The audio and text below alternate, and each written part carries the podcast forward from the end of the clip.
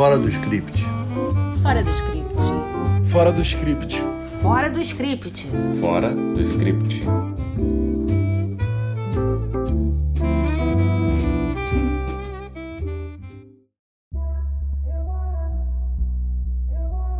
Olá! Estamos de volta com o nosso podcast Fora do Script e nesse sétimo episódio vamos falar de obras com temas místicos, folclóricos, sobrenaturais. Escolhemos falar de Equinox, série dinamarquesa de 2020 com seis episódios, e de Fronteira Verde, série colombiana de 2019 com oito episódios, ambas em cartaz na Netflix. Eu sou Denise, advogada e roteirista, apaixonada por direito e dramaturgia. Eu sou a Letícia, sou roteirista, sou jornalista, fã de séries policiais e de documentários em geral. E eu sou a Renata, jornalista e roteirista, apaixonada por cinema argentino e europeu. A ideia de falar de Fronteira Verde e Equinox surgiu a partir do sucesso mundial de Cidade Invisível, a série brasileira do Carlos Saldanha, o pai da Ararinha Blue, do Toro Ferdinando, enfim. Na série brasileira, a gente vê alguns personagens que a gente conhece desde criança, né? O Saci, a Cuca, o Caipora. E tanto a série colombiana quanto a série dinamarquesa, elas têm uma outra vibe, é uma coisa diferente. Só vou dar uma dica. Se você é muito fã do Coelhinho da Páscoa, eu sugiro que você pense duas vezes antes de assistir Equinox. Não vou contar mais nada porque eu não quero dar spoiler. A Denise ela vai falar um pouquinho sobre as duas séries, sobre Equinox e sobre Fronteira Verde, mas é só um pouquinho. Equinox e Fronteira Verde têm muitos aspectos em comum. São protagonizadas por mulheres e é a jornada delas que conduz as tramas relacionadas aos seus passados, tratam de temas sobrenaturais e que têm a ver com as culturas da Dinamarca e da Colômbia, além de serem contadas em dois tempos, passado e o presente. É interessante que Equinox, que na minha opinião tem muito mais suspense e é mais assustadora do que Fronteira Verde, é a adaptação de um podcast que fez muito sucesso na Dinamarca chamado Equinox 1985. No Brasil ainda não são comuns podcasts de ficção, mas nós, do Fora do Script Podcast, acreditamos no formato e, claro, torcemos por ele. É, Denise, em comum, essas duas séries mostram que o passado sempre alcança quando ele é ignorado, né? Então, no caso, as duas heroínas, a Helena e a Astrid, elas são meio que predestinadas e especiais. Elas precisam se conectar com as raízes delas. Então, eu acho que as duas séries elas mandam essas mensagens relacionadas é, ao autoconhecimento, né? Em Equinox é siga seus desejos e em Fronteira Verde é siga o seu coração. Em Equinox, o ambiente também é um elemento fundamental tanto que a trama se desenrola a partir de um evento que acontece no solstício de verão. E a gente sabe que para os povos que vivem em lugares muito frios, a chegada do verão realmente é um evento que as pessoas podem ir para a rua, podem socializar. E no caso de Equinox, é o momento em que os jovens saem de férias ou fazem viagens com a escola. E isso é muito importante na trama. Enquanto Equinox traz a mitologia nórdica à trama através da deusa dinamarquesa Ostara, que é a deusa da fertilidade e tem relação com a tradição dos ovos de Páscoa, Fronteira Verde incursiona pelos mistérios e lendas dos povos nativos da Amazônia colombiana. Há muito mistério nas duas séries e sua revelação vem aos poucos, com fortes doses de suspense e interligação das tramas. Também é bonito ver como as particularidades das lendas e tradições são mostradas, porque fazem parte da trama, não são apenas o pano de fundo para que a história se desenvolva. Em termos de narrativa, as duas séries seguem bem o gênero policial. Os mais estudiosos diriam que Fronteira Verde é um policial moderno, porque ela tem como protagonista alguém que faz uma investigação que pertence ao sistema, mas não é exatamente um policial. A Helena, ela é assistente do promotor público, ela não é uma detetive ou uma policial. No caso de Equinox, ele vai se encaixar mais no subgênero que chamam de Private Eye, ou seja, é um bisbilhoteiro que corre atrás de uma história. Bisbilhoteiro aqui é um pouco injusto, porque na verdade a protagonista está correndo atrás da história da família dela. Mas de qualquer maneira, ela não é uma profissional do ramo da investigação. E dá para observar também em Equinox uma outra característica desse subgênero. A psicologia dos personagens ela conta mais pontos do que você apurar o crime em si, descobrir quem matou, o que, que aconteceu. São séries bem produzidas e vou mencionar apenas dois detalhes interessantes. A autora do podcast Equinox 1985, Thea Lindeburg, é também a criadora da série, e Fronteira Verde é dirigida por Ciro Guerra, que dirigiu o longa O Abraço da Serpente, indicado pela Colômbia para concorrer em 2016 ao Oscar de Melhor Filme Estrangeiro.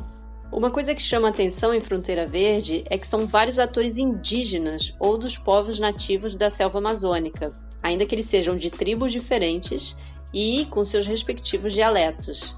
Algumas vezes eles chegam até a se comunicar por telepatia. Né? E também eles conseguem, eles têm um poder de não ser vistos pelo inimigo. Então, assim, é, é, é muito bonito poder falar dessa série no mês que teve o Dia do Índio e também a Conferência do Clima. Mas, como nem tudo são flores, ou melhor, natureza, é muito triste ter que falar isso, mas vale a pena assistir a Fronteira Verde, pelo menos para ver que um dia a floresta amazônica existiu e como a selva era linda. Como a Renata bem observou, é sempre muito impactante você ver a grandiosidade da floresta. Só que por causa da narrativa, a Amazônia que surge em Fronteira Verde, ela não é nem um pouco idílica. Ela é um lugar onde madeireiros, garimpeiros, traficantes disputam a posse da terra com os índios.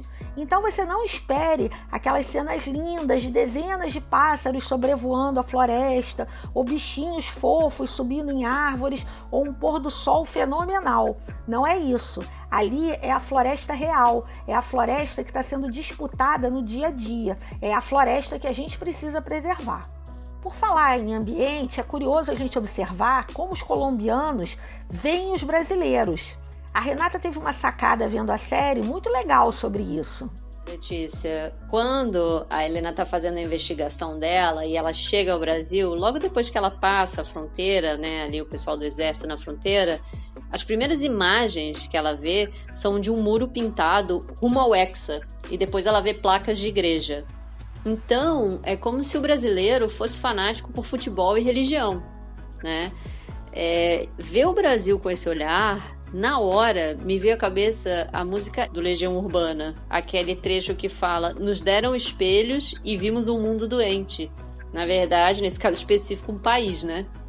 E é melhor nem comentar as mulheres brasileiras rebolando no bar, o contrabando de animais silvestres e a língua portuguesa sendo falada de uma forma bem estranha por alguns personagens, que eu acho que é o português de fronteira mesmo, né? Mas que soa um pouquinho estranho pra gente. Esse é o Brasil, ao menos em Fronteira Verde. No caso de Fronteira Verde, todos os conflitos típicos da Amazônia estão presentes, como a tensa convivência entre madeireiros, fazendeiros, traficantes de biodiversidade, indígenas, etc.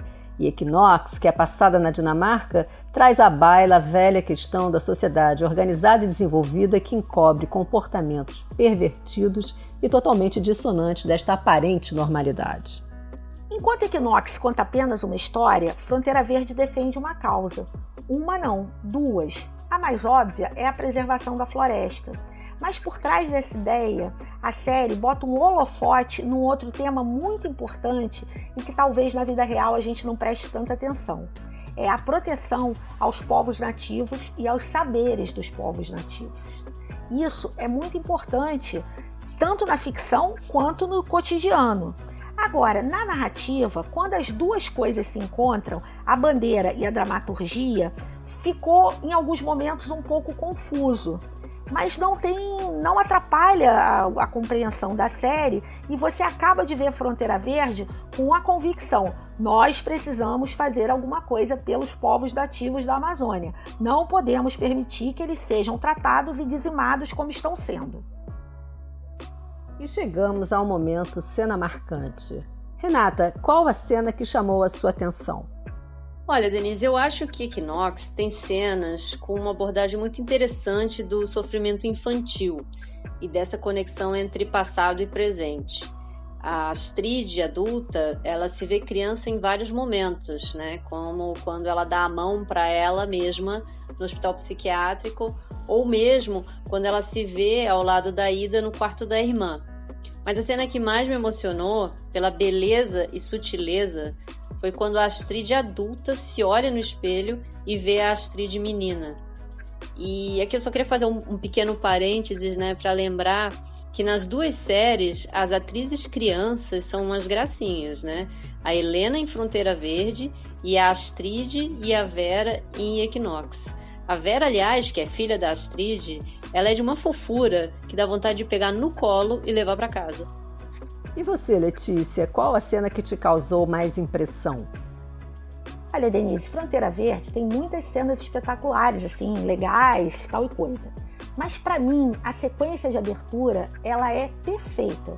Por quê? Ela realiza o que todo mundo que trabalha no audiovisual sonha, que é você, em um pequeno espaço de tempo, você entregar na mão do seu espectador o que, que você vai contar ao longo da temporada ou até ao longo da série, quantas temporadas ela vem a ter.